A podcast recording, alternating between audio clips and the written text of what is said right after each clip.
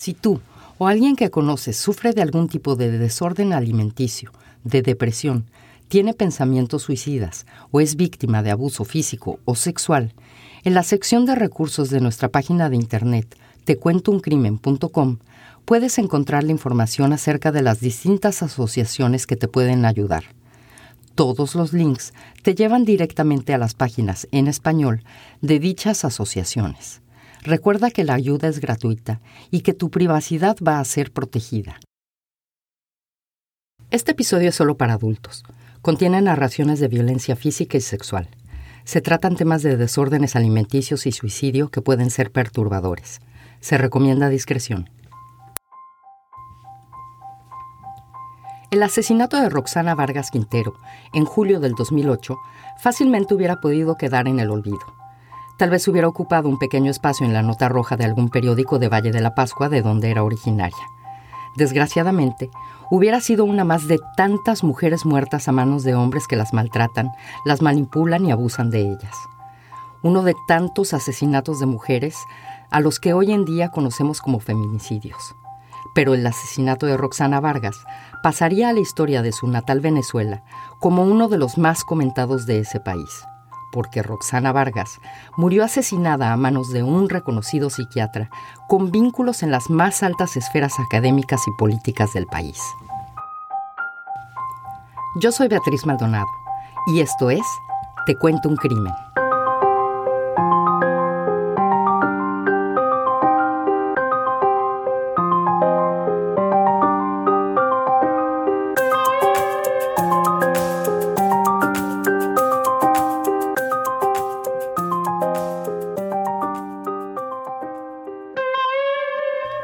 Era la mañana del lunes 14 de julio del 2008, cuando Silfredo, el guardia de seguridad del Centro de Adiestramiento Villasa, ubicado sobre la autopista Caracas-Guarenas, comienza a hacer sus rondas caminando por la parte de afuera del centro.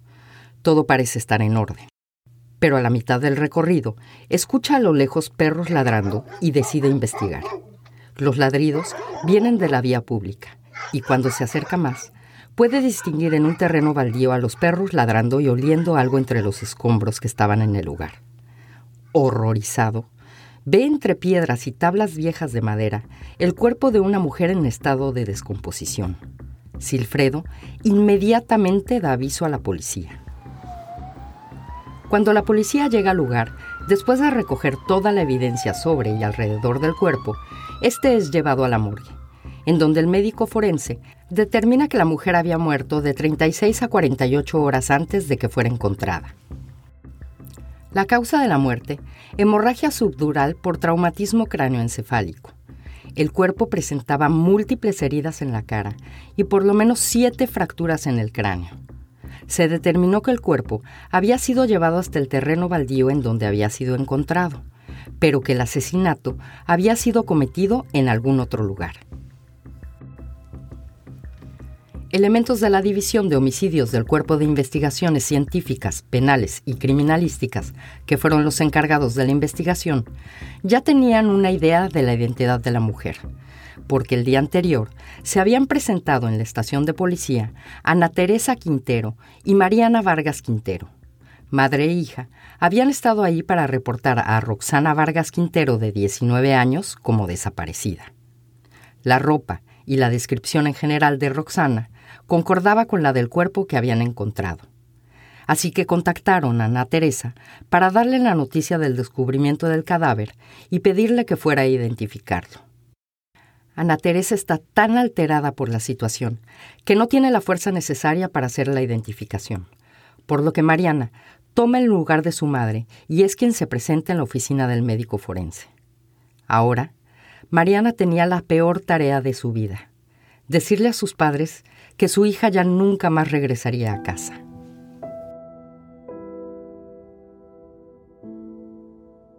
Roxana Vargas Quintero había nacido en 1989 en Valle de la Pascua, en el estado Guárico.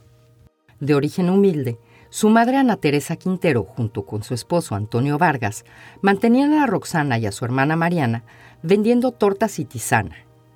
Desde niña, Roxana soñaba con estudiar comunicación social, Así que cuando pasaron los años y llegó el momento de empezar a pensar en su carrera, pero sabiendo que sus padres no tenían los medios suficientes para cubrir sus estudios en una universidad privada, Roxana, después de muchos esfuerzos, logró conseguir una beca por medio de la Fundación Gran Mariscal de Ayacucho para estudiar comunicación social en la Universidad Católica Santa Rosa de Caracas. Sus padres, que querían que sus hijas se superaran y tuvieran una vida mejor a la que ellos les habían podido dar, no lo pensaron dos veces y mandaron a Roxana a vivir a la capital bajo el cuidado de un familiar. Para Ana Teresa, el hecho de que Roxana se fuera a una nueva ciudad le daba a su hija la oportunidad perfecta no solo de forjarse un futuro mejor, sino también de salir de la depresión que venía arrastrando desde hacía tiempo atrás. Pero las expectativas de una vida mejor para Roxana comenzaron a derrumbarse cuando al llegar a Caracas, Roxana no solo seguía deprimida, sino que también empezó a subir mucho de peso, tenía problemas con desórdenes alimenticios como bulimia y comenzó a automutilarse, haciéndose cortes en brazos y en piernas. Seis meses después de la llegada de Roxana a Caracas, Ana Teresa y Antonio le dan permiso a Mariana para alcanzar a su hermana en la ciudad y estudiar ciencias audiovisuales y fotografía en el Instituto Universitario de Tecnología. Ana Teresa, que por los últimos seis meses no había visto ninguna mejoría en el estado de ánimo de Roxana, pensó que el hecho de que sus hijas, que siempre habían sido muy unidas, volvieran a vivir juntas, ayudaría a Roxana con todos los problemas por los que estaba pasando. Valía la pena que no tuviera ninguna de sus hijas viviendo con ella.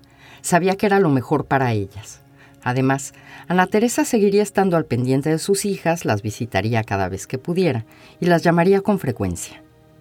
Pero Ana Teresa estaba equivocada. Una vez que las hermanas volvieron a estar juntas, Mariana se dio cuenta de la gravedad del estado de Roxana. Veía cómo su hermana subía cada vez más de peso, frecuentemente la encontraba llorando en su recámara y notaba las heridas en brazos y piernas dejadas por la automutilación. Tampoco ayudaba nada el hecho de que Roxana se había enamorado de Mariano un compañero de clase y parte del círculo de amistades cercanos de las hermanas. Pero Mariano solo veía a Roxana como a una amiga, lo que provocó que la autoestima de la joven cada vez fuera más baja. Mariana, muy preocupada por el estado físico y mental de su hermana, llamó a su madre para ponerla al tanto de todo lo que estaba pasando. Ese mismo fin de semana, Ana Teresa tomó el autobús para Caracas para tratar de ayudar a su hija, pero no sirvió de nada. Roxana no mejoró.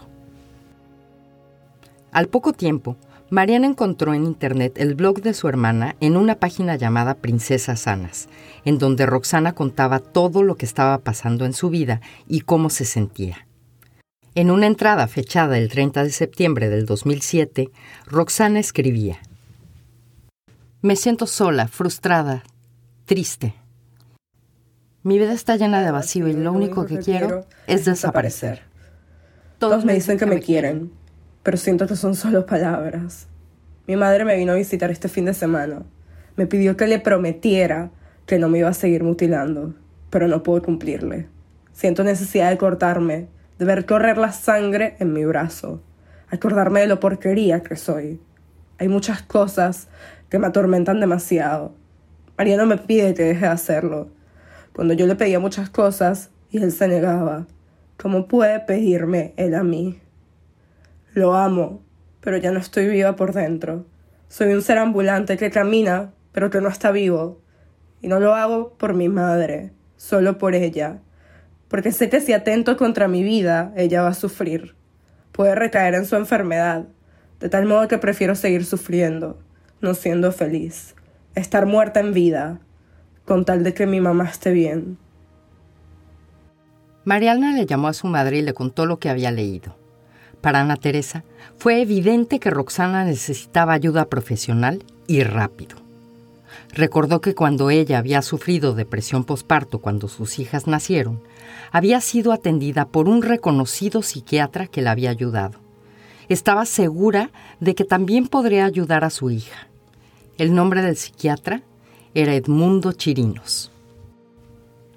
Chirinos era un reconocido psiquiatra con títulos como médico cirujano, licenciado en psicología y doctor en ciencias de la Universidad Central de Venezuela, de la que posteriormente fue rector.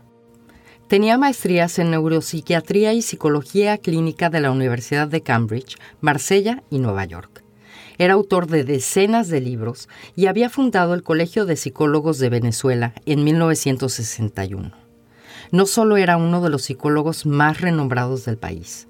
Edmundo Chirinos también había sido candidato a la presidencia de Venezuela en 1988 y desde 1992 era amigo y consejero del entonces presidente Hugo Chávez, como lo había sido también de los expresidentes Jaime Lucinchi y Rafael Caldera. Ana Teresa llamó al consultorio para programar una cita para su hija y en octubre del 2007 viajó de regreso a Caracas para llevar a Roxana a la primera consulta con Chirinos. De acuerdo con el libro Sangre en el Diván, escrito por la periodista Ibellice Pacheco, sería la primera de tan solo cuatro consultas que Roxana Vargas tendría con Edmundo Chirinos. En esa primera cita, la diagnostica como esquizofrénica. Y yo no soy psiquiatra ni mucho menos, pero hasta donde yo sé, la esquizofrenia es un trastorno mental en donde las personas tienen alucinaciones, o sea que interpretan la realidad de una forma anormal. Y lo que tenía Roxana Vargas era depresión, baja autoestima y desórdenes alimenticios que no tienen nada que ver con la esquizofrenia. Pero bueno, seguimos. Chirinos le dice a la madre de Roxana que lo más apropiado para que su hija se curara era internarla para poderle hacer curas de sueño, que es un procedimiento mediante el cual se duerme al paciente por medio de psicofármacos por periodos largos de tiempo para tratar que el sistema nervioso se normalice. Ana Teresa le dice a Chirinos que no puede internar a su hija porque no tiene dinero para pagar, por lo que Chirinos recomienda que el tratamiento sea ambulatorio.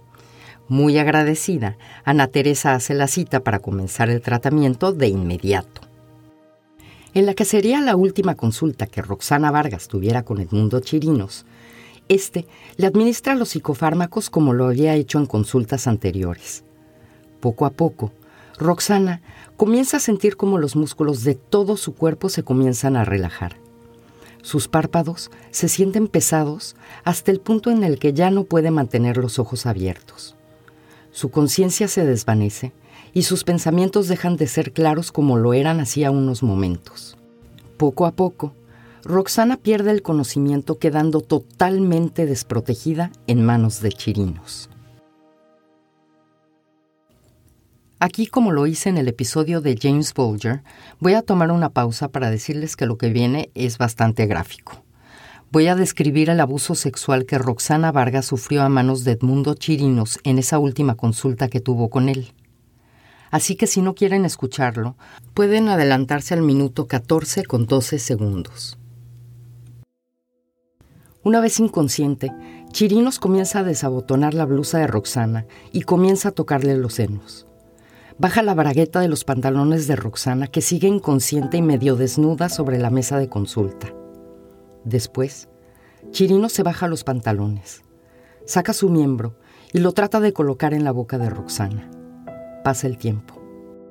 Roxana comienza a recobrar el conocimiento. Se esfuerza por abrir los ojos sin poder fijar la vista por completo. Distingue la cara de Chirinos muy cerca de ella. Está aturdida y no sabe lo que está pasando. Siente malestar entre sus piernas. Son los dedos de Chirinos que están dentro de su vagina trata de incorporarse al mismo tiempo que aleja al psiquiatra. Chirinos, sorprendido al ver que la joven había recobrado el conocimiento antes de lo previsto, se aleja de Roxana, pero se mantiene tranquilo. Mientras se sube los pantalones y arregla su ropa, tratando de calmar a la joven, le dice que es muy linda y que lo que acaba de pasar tiene que quedar solo entre ellos. Se comporta como si nada hubiera pasado. Roxana sale muy confundida de la consulta pero ese mismo día le dice a su madre lo que pasó. Teresa no sabe qué pensar. Tal vez su hija se imaginó cosas a causa de los psicofármacos, pero lleva a su hija con un ginecólogo para estar segura. Este le dice que Roxana todavía era virgen, pero que había encontrado señales de que su hija había sido abusada sexualmente. Ana Teresa, tratando de proteger a su hija, la lleva de regreso con ella a Valle de la Pascua, en donde la lleva con otro psicólogo. Roxana poco a poco comienza a mostrar mejoría, y para diciembre, con la aprobación de su psicólogo, Roxana regresa a Caracas y a seguir cursando el octavo semestre de la universidad. Y muchos de ustedes seguramente van a estar pensando que cómo es posible que Ana Teresa no haya ido de inmediato a denunciar a Chirinos a la policía.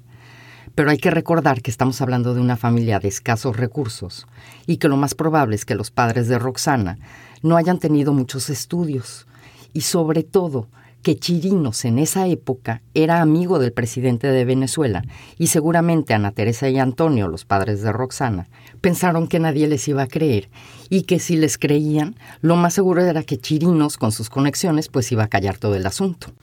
También hay que recordar que Chirinos en esa primera consulta que tiene con Roxana la diagnostica como esquizofrénica y entre los síntomas de la esquizofrenia están alucinaciones y distorsión de la realidad y con ese antecedente, pues menos le iban a creer a Roxana.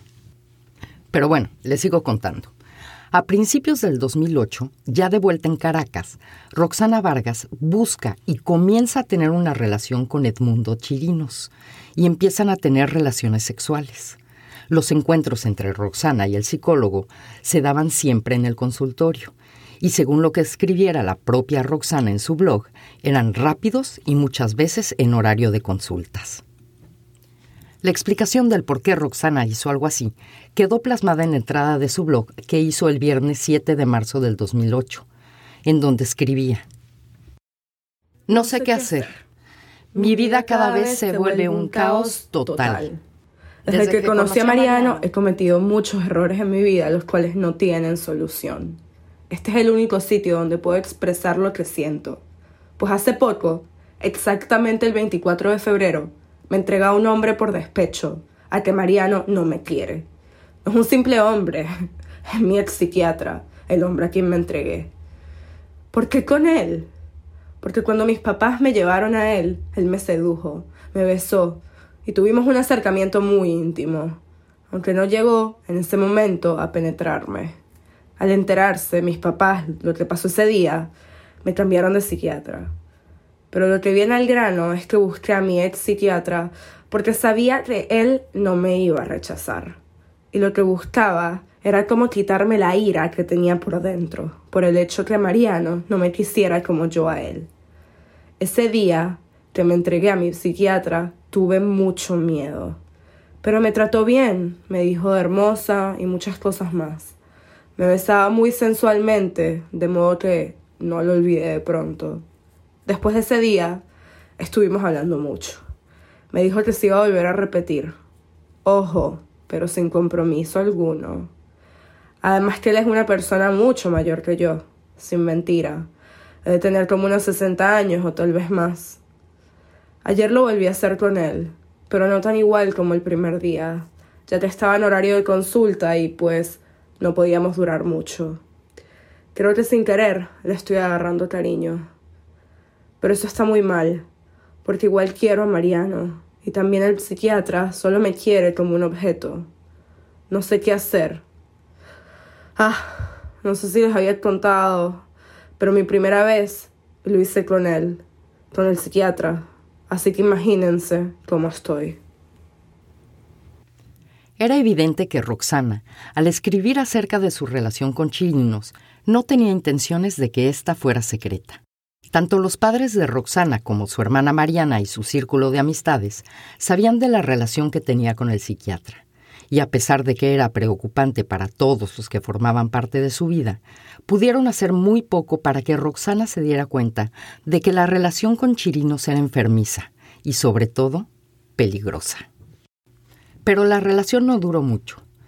A poco más de dos meses de haber comenzado, Edmundo Chirinos, que en ese entonces tenía 74 años, da por terminada la relación con la joven de 19. Y una vez más, Roxana Vargas, el 5 de mayo del 2008, escribe sobre ello en su blog. Hoy es el día en que la relación con el doctor Edmundo Chirinos y yo terminó. Comprobé que el amor es una palabra difícil de descubrir y que no todos somos bienaventurados de descubrir ese sentimiento. Pero siempre hay algo bueno en todo. Logré saber diferenciar los tratos que nos pueden brindar, los errores que cometen las chicas para perder a un hombre, ya sea en este caso un hombre mayor. El saber que un hombre no es todo en la vida, primero es la familia, y que también debemos de darnos cuenta cuando nos tratan mal, cuando nos utilizan y cuando usan esa frase tan pegostosa que nos hace volar al cielo. Te quiero mucho, cuando no es cierto, cuando lo dicen solo para llevarte a la cama. Recuerdo siempre que mi madre me decía que los hombres te pedían la prueba del amor solo para acostarse contigo y luego votarte. Más o menos así pasó con Chirinos, aunque él no me pidió la prueba de amor. Solo se acostó conmigo y luego sintió que era mucho para él y que no quería verme más. Dos meses más tarde, Roxana sería vista con vida por última vez.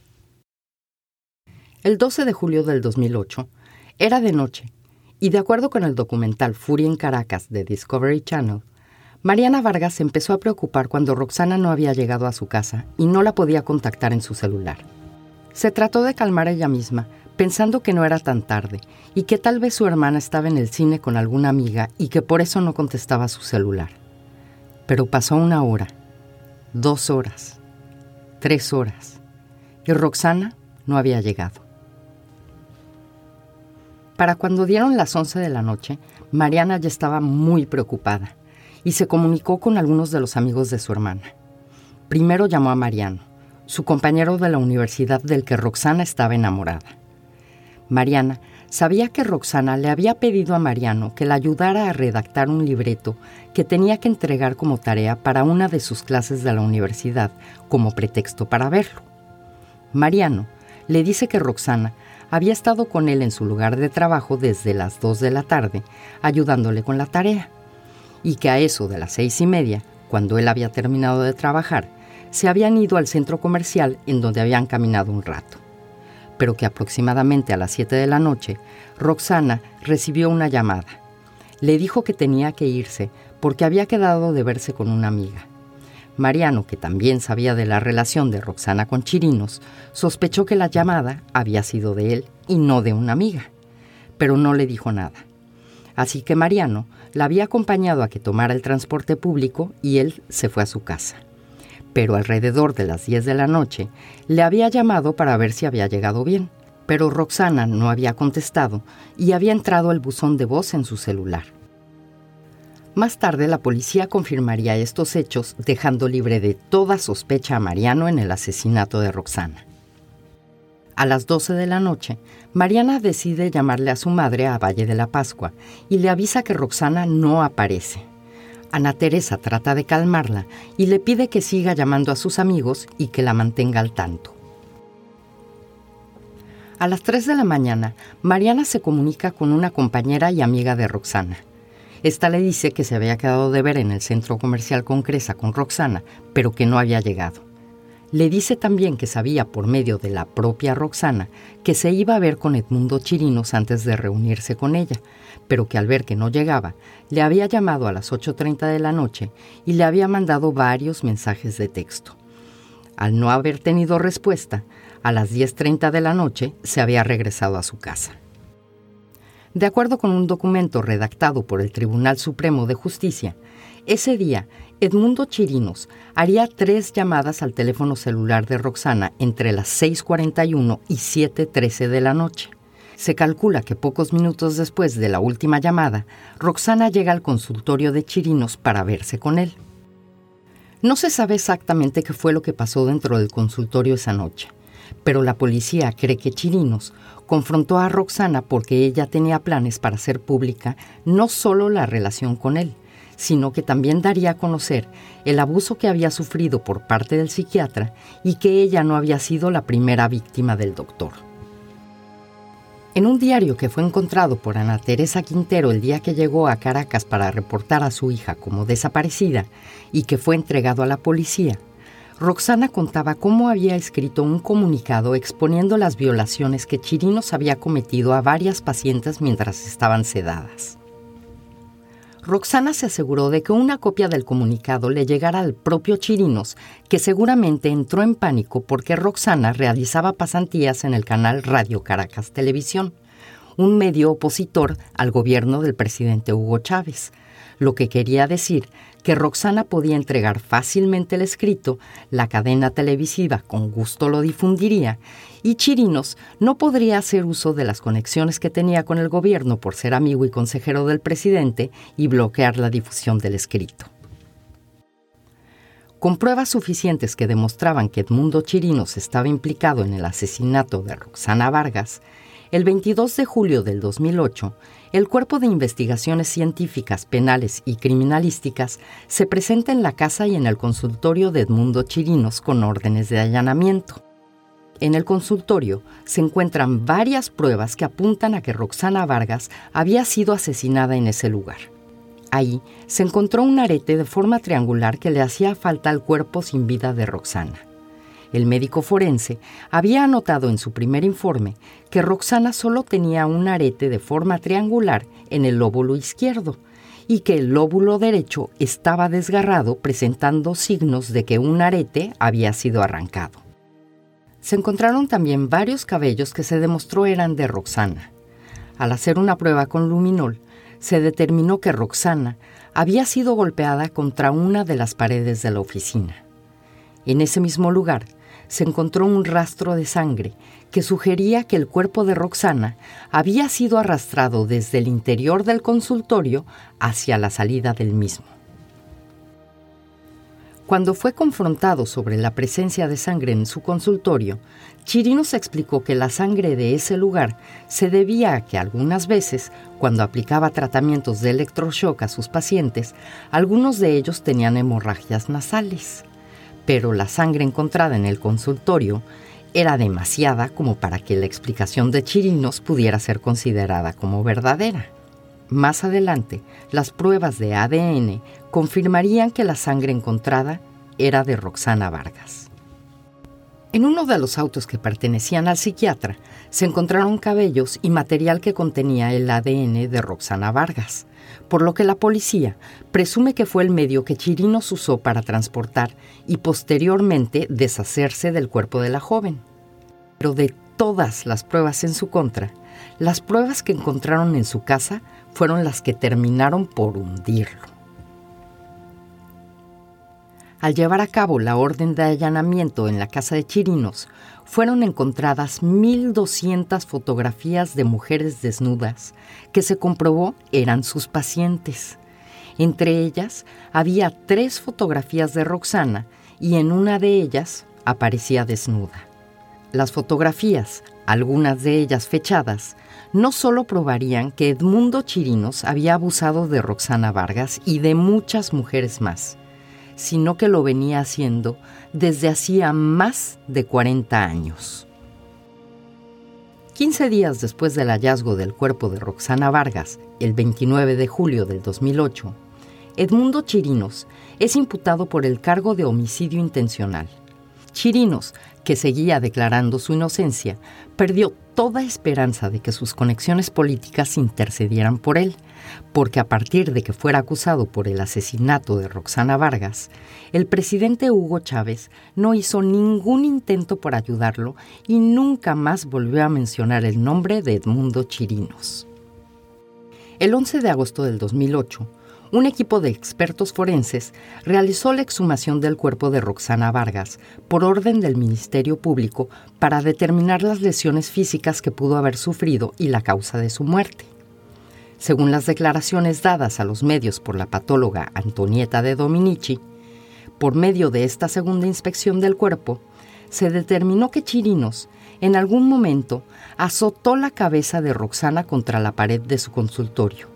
Después más de seis veces, golpeó a Roxana Vargas con un objeto pesado en la cabeza o la azotó contra el suelo. En marzo del 2010, otras dos mujeres se presentaron ante la policía para acusar a Chirinos por violación. Pero como las violaciones habían ocurrido hacía ya más de cinco años, de acuerdo con la ley venezolana, no se podía perseguir el delito por la antigüedad de los mismos. Pero durante el juicio en contra de Edmundo Chirinos por el asesinato de Roxana Vargas, que comenzó el 16 de marzo del 2010, se mencionaron a otras 14 mujeres que también habían sido víctimas del psiquiatra. Después de seis meses, el 29 de septiembre del 2010, el Tribunal Quinto de Juicio de Caracas sentencia a Edmundo Chirinos García a 20 años de cárcel por el homicidio intencional de Roxana Vargas Quintero. Chirinos fue recluido en la prisión Yare 3.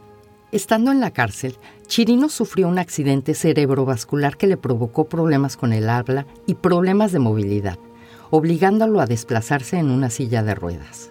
Después de tres años de cárcel, en marzo del 2013, Chirinos recibió una medida cautelar de casa por cárcel debido a sus complicaciones de salud. El 6 de agosto del mismo año, fue internado en un hospital por tener neumonía severa y el 24 de agosto de ese año, Edmundo Chirinos fallece en su residencia a los 78 años de edad. Los médicos son considerados como uno de los miembros más confiables de nuestra sociedad pero hay médicos que se aprovechan de sus pacientes cuando son más vulnerables, como lo fue el caso de Edmundo Chirinos con Roxana Vargas. Desgraciadamente, hay casos de abuso sexual por parte de psiquiatras, dentistas, ginecólogos o cualquier tipo de personal de la salud en todo el mundo. Y por eso es muy importante saber qué hacer si te encuentras en una situación de abuso sexual por parte de un médico. Hay una organización que está dedicada a ayudar víctimas y sobrevivientes de abusos sexuales que se llama Helping Survivors, que tiene una sección especialmente dedicada a dar información sobre cómo identificar si fuiste o estás en peligro de ser abusada o abusado sexualmente por un médico y qué es lo que hay que hacer después del abuso. Su página está solo en inglés, pero me contactó la directora de divulgación de la organización y nos pusimos de acuerdo para que en nuestra página de internet tecuentouncrimen.com, al lado de las notas de este episodio, puedan encontrar los puntos más importantes de la sección, traducidos ya al español. Por favor, léanlo, porque igual y les puede ser de mucha utilidad. Y ya para terminar, quiero agradecerle muchísimo a Erika Ferreira, que nos prestó su voz para leer las entradas del blog de Roxana Vargas. Muchísimas gracias por escuchar y no olviden regalarnos un like y seguirnos en Instagram y en Facebook. Ahí nos pueden encontrar como Te Cuento un Crimen Podcast. Nos vemos el próximo lunes con otro episodio más de Te Cuento un Crimen.